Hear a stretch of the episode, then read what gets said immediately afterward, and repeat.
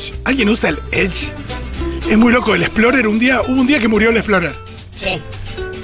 Es increíble. Yo ni me enteré, pero hubo un día donde Sí, lo dejamos sí, de sí. usar, nunca más. A lo sumo Firefox. Quien tiene una Mac usará Sí. el Safari. Quien maneja otras moviditas, por supuesto que eh, software libre y demás tendrá sus propios. Seguramente que es son- el navegador del bien el que usen. Claro, que son mucho más eficaces.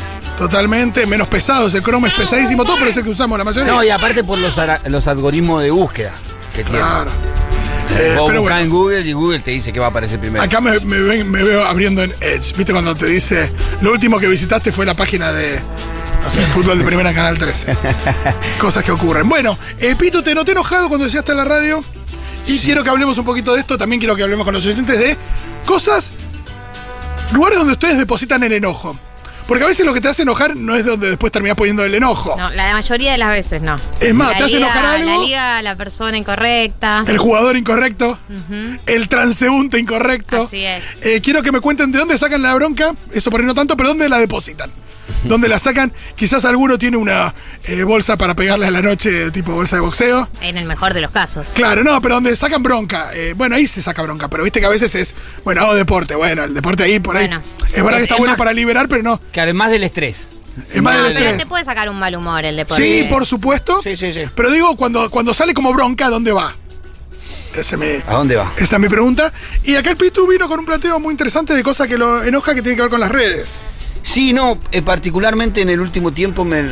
Bueno, no me debería enojar tanto esto porque conozco las redes, sé el juego que se juega muchas veces ahí adentro, fui víctima muchas veces de ese juego, pero luego hace pocos días eh, Florencia Kirchner empezó a, a publicar fotos. Y la verdad que hacía mucho tiempo que ella no publicaba fotos en sus redes.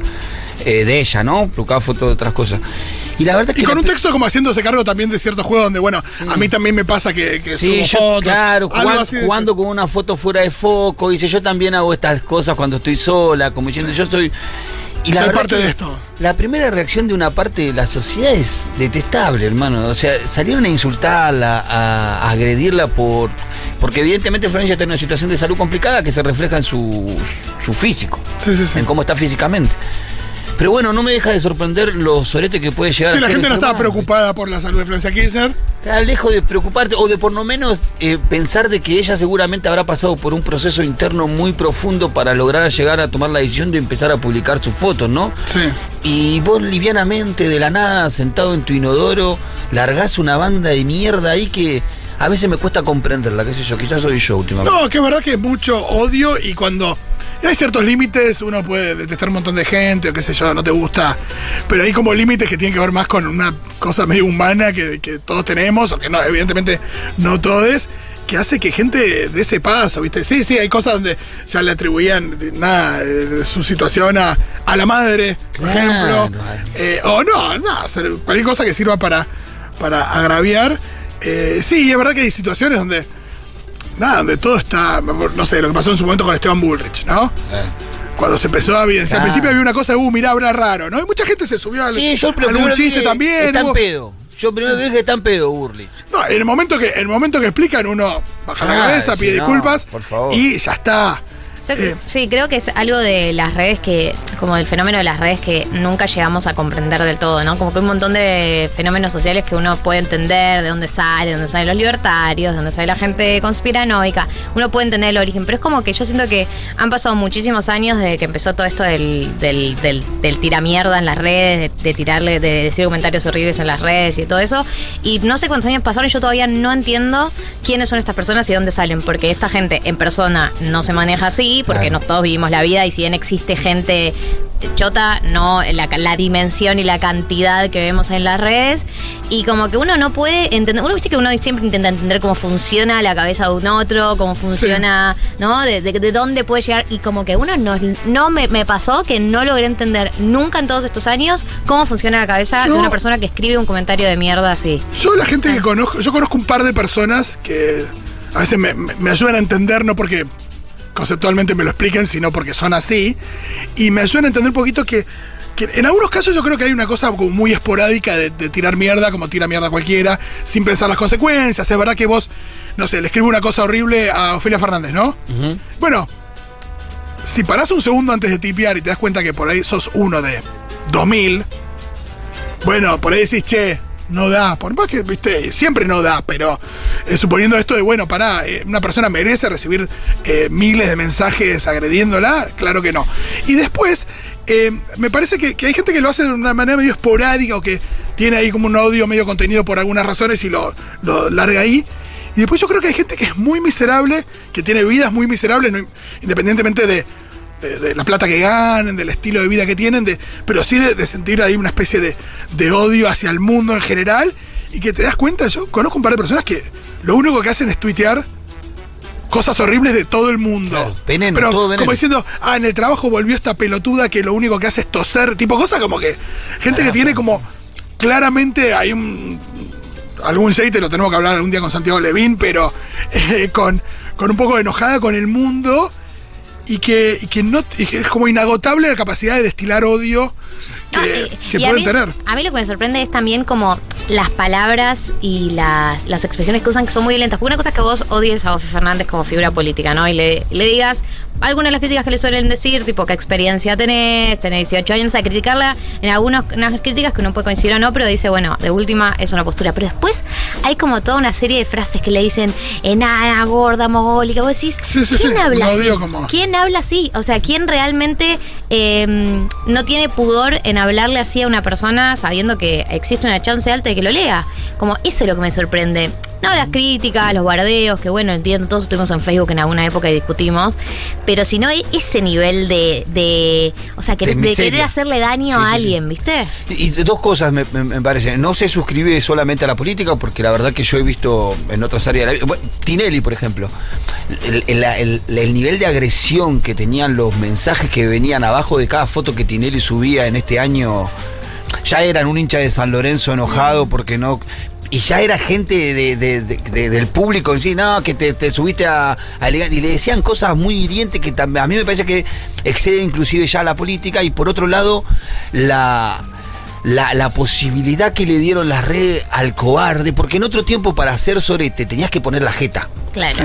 Entonces tenía un costo hacer sorete, porque vos tenías que mostrarte sorete delante de la gente poniendo la gente. Ahora te armas un Twitter con una fotito de cualquiera y puede ser sorete gratis sin poner la jeta totalmente gratuito. Entonces Claro. ahí, Acá- es, ahí le dio lugar al a la cobardía esa que estaba escondida tremendamente. ¿no? Bueno, nosotros en, en el mundo de, de- de la radio, por supuesto que es otro el tono, los oyentes son, son muy geniales, pero también lo cierto es que tenemos muchos oyentes, a veces cae gente a escuchar que, que, no, que no coinciden para nada, digo, que puede ser medio hater también, digo, la mayoría de los oyentes escuchan, con la mayoría de las cosas están de acuerdo, con otras no, serán más menos efusivos a la hora de plantear sus, sus- sus diferencias, pero a veces cae alguna especie de troll, eh, muchas veces que en las redes, muchas veces a escuchar también. Y eh, bueno, y, y habrá alguno que escucha seguido y que odiará a algunos de los que estamos en la radio, pero. Y la diferencia entre lo que nosotros vemos en los mensajes de la app, o los mensajes de WhatsApp, o los mensajes de Twitter es abismal. Digo, la app, que es absolutamente anónima, eh, puede ser mucho más hirientes. Totalmente. Y por ahí una persona que tiene que piensa eso, eh, cuando escribe un mensaje por WhatsApp, por eso es lo mismo, por eso son otros, pero cuando escribe por un mensaje por WhatsApp o por Twitter, bueno, toma otros recaudos, por ahí la, la agresión es diferente, o es simplemente un planteo de diferencia en vez de una agresión. Pero cuando la- el anonimato es El absoluto. anonimato es como que te, te invita te invita a la, a, a la impunidad, ¿no? No, y pienso también eh, lo que decías, Pitu, que es como que siento que debe haber todo un grupo de cagones que vienen mascando bronca por lo bajo hace un montón de Que tiempo. nunca se Que nunca se animaron. animaron, que por lo bajo así como bajando, bajando, bajando, bajando, y de repente encontraron eh, dónde canalizar todo eso sin pagar ningún costo. Por eso quería preguntar esto de por dónde canalizan su bronca, porque a veces se canaliza en forma de bronca, a veces se canaliza de otra manera. Sí, algunos canalizan eh, creativamente esa bronca también, ¿eh? Sí, por Hay supuesto. hay miles de maneras Eh, hablemos de. César González. Bueno, Que él, César- él- él habla del Claro. poder que tiene el odio, que es un poder que es mucho más fuerte que el del amor. Y él, eh, la bronca que pueda tener con un montón de cosas, la canaliza en forma de su arte, que es maravilloso, poesía y cine. Y después hay unas formas más berretas, pero que, que suceden también, que a veces decís, cuando eh, dos autos se cruzan en la calle y uno cometió una mala maniobra, que es simplemente eso, es una mala maniobra que le puede pasar a cualquiera. El odio No, que se no, genera. no, no, eh, no. y ahí tenés mucho padre de familia, mucha gente que, que habitualmente tiene mucho más contenido de eso, pero evidentemente adentro está y lo saca. Pasa en la cancha, Es pasa en difícil otros encima en ámbitos, esa ¿no? situación. A mí me pasó, vos sabés, hace un tiempo, creo que hace dos meses, me chocaron, venía con la camioneta por una avenida, salió una mujer de una calle perpendicular, me la dio en el medio de la puerta del acompañante, me rompió toda la camioneta. Cuando bajé, bajé con un odio, te juro que tenía que, pero me quedé porque la vi a la señora asustada y como que reaccioné ahí y me mastiqué, viste, y bueno, bueno, ya está, traté de pensar, pero es difícil contenerse en ese momento. No, la gente saca muchas veces lo peor de sí, gente. Y también pasa en esas situaciones que ves a alguien en una situación en la que nunca lo viste. Claro. Eh, me pasaba mucho esto cuando, no sé, estaba el papá de un amigo, de repente que uno lo veía todo cordial y de repente Es tremendo. Sacado. En la cancha también hay una cosa ahí que es tipo. Hay un. Depositas toda tu frustración de toda la vida en un lateral izquierdo que no está haciendo bien su laburo. A ese nivel. Claro, bueno, en, en definitiva me parece que lo de las redes es una expresión nueva igual de algo que pasó siempre, porque el dicho de darle una careta a alguien para saber verdaderamente quién es, no es nuevo, es viejo, es de siempre. O sea, siempre el ser humano tuvo la tendencia de cuando con- consiguió la posibilidad de esconder su identidad y de poder eh, manifestarse de la, de- de- de- desde, la, de- de- desde la impunidad, eh, lo hace. Después mucha gente se descarga eh, con las personas más incondicionales. Eso le pasa Sí, mucho a las madres. Por supuesto. La- la- creo que las madres son las number one, lo- lo- los padres por lo menos eh, culturalmente hablando, de acuerdo a- también a cuestiones más, em, digo, eh, culturalmente establecidas, digo, no digo que tenemos que ir hacia ahí, pero sí pasa que lo- habitualmente los padres tienen menos pulgas, las madres son capaces de soportar más, Sí. y las madres que son las más incondicionales en general son las que reciben el mayor hate de parte de los hijos. Sí, el otro día escuché una frase que me quedó rebotando hace dos días, dos o tres días. Mira, justo viene el tema. Eh, que preguntaba ahí en las redes, la vi, que pre- el, el hombre preguntaba por qué nosotros tratamos a nuestros hijos como no trataríamos a un ni siquiera un empleado nuestro. Claro, fíjate que. Muchas veces- eh, dos adultos, un adulto le pega a otro y decís eso es violencia, es agresión. Un adulto le pega a un niño y decís no, no, es disciplina. No, porque por, por ejemplo decía la frase esa de que cuántas veces te tengo que repetir lo mismo, te dije mil veces que no. Y quizás un empleado en tu lugar hace lo mismo, lo hace diez veces y vos no le gritás de esa manera. No, yo creo que uno, uno tiene como mm, con la, con la gente eh, incondicional, como que sacás tu peor versión porque sabés que son incondicionales. Igual. querer. Es muy mismo horrible, es horrible. Yo, a mí me pasa con mi familia a veces, ni siquiera, o sea, con mi madre, como que pasa que a veces estoy muy en confianza con mi viejo, mi hermano, también mi madre, es como que de repente me sale una versión re chota, digo, ¿por qué soy una chota así? Porque estoy con, con esta gente No, que me la deja pasar. Y como receptor de esa violencia, es muy loco la diferencia que cuando vos te dicen, che, estoy muy enojado, no es con vos, que cuando no te lo aclaran. Claro. Porque yo uno que se puede bancar cualquier enojo de alguien, pero sobre todo alguien que querés, y bueno, estás enojado. Está. Entiendo que estés enojado. Podés, podés estar enojado hasta, hasta con, con algo que tiene que ver conmigo, pero si no es conmigo, está bueno saberlo. Sí, Claro. total, totalmente. Sí, sí, sí, sí, sí. Está buena esa, esa vos- inteligencia emocional de poder aclararlo. De poder aclararlo, decir, no, te- me están pasando muchas cosas, estoy frustrado, eh, no es con vos, eh, no sos vos, di- perdoname, eh, pero bueno, estoy Bueno, enojado. yo soy del, del perdón rápido, eh, también eso. eh, de- quizás no soy de analizarlo previamente, de decirte, che, mira, vengo con un día, no te me crucé, pero sí de reaccionar enseguida, darme cuenta, che, la- en donde no había que hacerlo. Mm, Sí, bueno. la pregunta es sí, porque a Y veces ahí el perdón- enseguida, y, pero soy de pedir muchos perdones. Por eso, el tema del perdón rápido, que no debería ser excusa para la reincidencia Claro, continua. Claro, claro, claro. No, ese es el problema, como eh, uno tiene que encontrar las maneras de prevenir, pero igual entiendo que nada, a veces que uno está en una y, y no lo logra. Eh, me hace acordar a el capítulo de How I Met Your Mother que tienen la cadena de gritos, Ay, no que uno vi. va gritando al otro. Bueno, Ah, ¿A quién Your para gritarle? How I Met Your Mother, eh, no, plantea una teoría de que todo el mundo está eh, descargando la bronca En que, en alguien que alguien le descargó sobre él. Y tienen como la cadena de gritos que, o sea, todo arranca con que el, el jefe le grita a Marshall. Sí.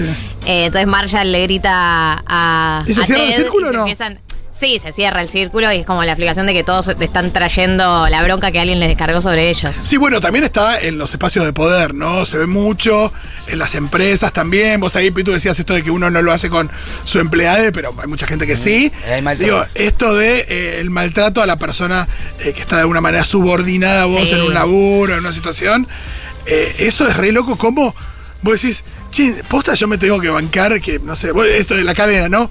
Porque esta persona lo caga a pedos a su jefe, que me caga a pedos a mí, yo, ¿a quién tengo que cagar a pedos a alguien? ¿O me la Claro, tengo- y, y- y la frase más común del empleado de a este el eh, cuando el jefe los reta, eh, a este la germo lo debe tener cagando en la casa, se la Es un agarra con clásico. nosotros. Es un clásico, Es un clásico. que viene a descargar su bronca acá con nosotros. No, claro, le dice, o, o así es una mina, le dicen que no coge. Claro, ¿Qué te habrá pasado a vos en tu casa que Eh, así, siempre? Pero, Sí, sí, si es un chabón eh, que lo tengan cagando, la mujer también tiene, una- tiene el Sí. sesgo ese patriarcal enorme. Eh, no, bueno, eh, pienso que mm, estaba, est- yo pienso que en, el- los espacios laborales es terrible también cómo funcionan eh, las lógicas de poder, que a la mínima de poder que tiene alguien, o sea, un mínimo poder uno lo puede ver desde eh, una persona que te atiende en una oficina hasta una persona con poder real, jefe de un montón de gente, no importa a qué nivel tengas de poder, micro, macro, el que puede lo ejerce. A mí me llamó mucho la atención ver eh, asistentes, asistentas y asistentos, si querés asistentes, digo, de, de ambos géneros, de personas importantes, abusar mucho del poder de tener como ese acceso a esa persona importante. Sí, la- las prensas, eh, sí. las Le- le- prensas. los prensas. Prensas la- es una cosa, eh, debe haber, le, le pedimos disculpas a todos los prensas copados No, por que hay, supuesto. pero hay muchos que te...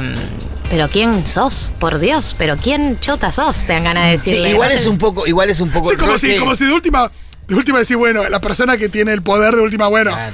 Ah, no es que Bueno, le entiendo pero- más el maltrato, pero última tenés el poder. Pero a mí me parece que el que tiene el poder puede cumplir un rol de bueno porque tiene uno que cumple ese rol de malo. ¿no? hay un- parece. hay un policía bueno, porque policía malo. alguien A tiene sí, que, a porque el sí. tipo no podría atender la demanda del periodismo nunca si es muy reconocido y alguien tiene que ser el antipático. A veces sí, pero a veces no. A veces el político o la política es mucho más accesible que el prensa. A veces, de hecho, te- terminás salteando, bueno, mucho tiempo fui productora, terminás salteando al prensa, no porque querés ser un- una chota o porque querés eh, ignorar su laburo, porque te resulta un impedimento en contactar que por ahí lo llamás o le escribís por directo al Sí. político y te dice, sí, de una, hablemos mañana. No, y cuando conoces a alguien que termine, que es mucho más power, un prensa mucho más power, un político mucho más power, que se maneja de manera más amigable y cordial, Claro. ah, bueno, se puede, evidentemente se puede. por digo. supuesto que se puede. Hay gente que por ahí incluso no te da la nota, pero es piola en el trato, ¿viste? Te- y vos con eso ya, bueno, algo, algo te, algo te calma que, que te traten bien. Si me ninguneas, Bueno, en, adiós. en la política te pasa eh, con, el- con los funcionarios públicos, la secretaria. Siempre te tenés que hacer amigo de la secretaria o el secretario. Porque es el que te va a decir si está de verdad, si te puede atender y encontrar un hueco en la agenda de quien te va a dar una mano. Yo siempre me hago amigo de, de la secretaria o del secretario. Igual sí, o sea, siempre hay, hay alguien que, que está cerca de esa persona y que es la que maneja la información. Porque bueno, ahí si lo encontrás con enojado, eh, ahí, ahí volvemos al tema, ¿no? Si encontrás una secretaria o un prensa enojado, vas a volcar su, su enojo sobre quizás sobre vos justo Sí. en ese momento. Y me parece también es clave esto de, em, de saber que por algún lado tiene que salir el enojo, ¿eh? Sí, claro.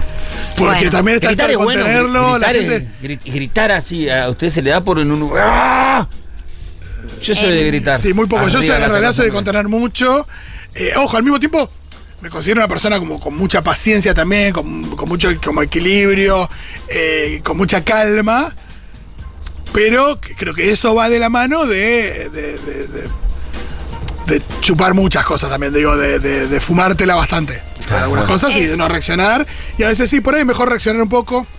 Nosotros Y tenemos- sí, un- hay que tener, hay que tener un- algún canal donde, donde ir filtrando eso, ¿no? Bueno, es difícil igual. En la zona de Mataderos hay muy, muy establecido y muy instalado, todo Ciudad Culta, Mataderos, toda esa zona como una 8, como una 9.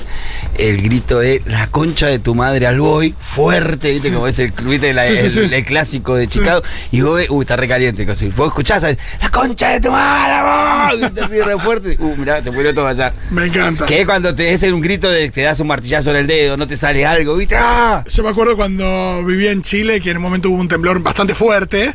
Yo vivía en un piso 14, con lo cual se me cortó la luz, se movió todo, me pegó un susto Julio, Julio P. Grande. Aparte, fue un- una de las réplicas de- del terremoto fuerte de 2010 en Chile. Y me acuerdo un chabón que era Chatumare Piñera. Eh, a Piñera. Claro, bueno, ahí Porque descargado. Porque también Piñera tenía esto de piedra. Sí, sí, que sí. se lo atribuían como, nada, se movió un poquito Chile y se, se lo atribuían a Piñera. Pero bueno. Es re loco porque para mí hay dos maneras de lidiar con un mal humor, ponele, o un, un mal momento, que es eh, solo o con alguien. O sea, es como que uno tiene herramientas cuando estás solo, que tenés que desarrollar como que haces vos con vos mismo, que a veces es tu peor enemigo, estar Sí. con vos mismo, vos y la cabeza. Y después cuando estás con alguien, que esa persona te puede ayudar a disipar, a hablar, qué sé yo. Pero para mí es como son dos caminos distintos y son dos laburos distintos. De hecho, a veces eh, yo en un mal momento conmigo misma digo...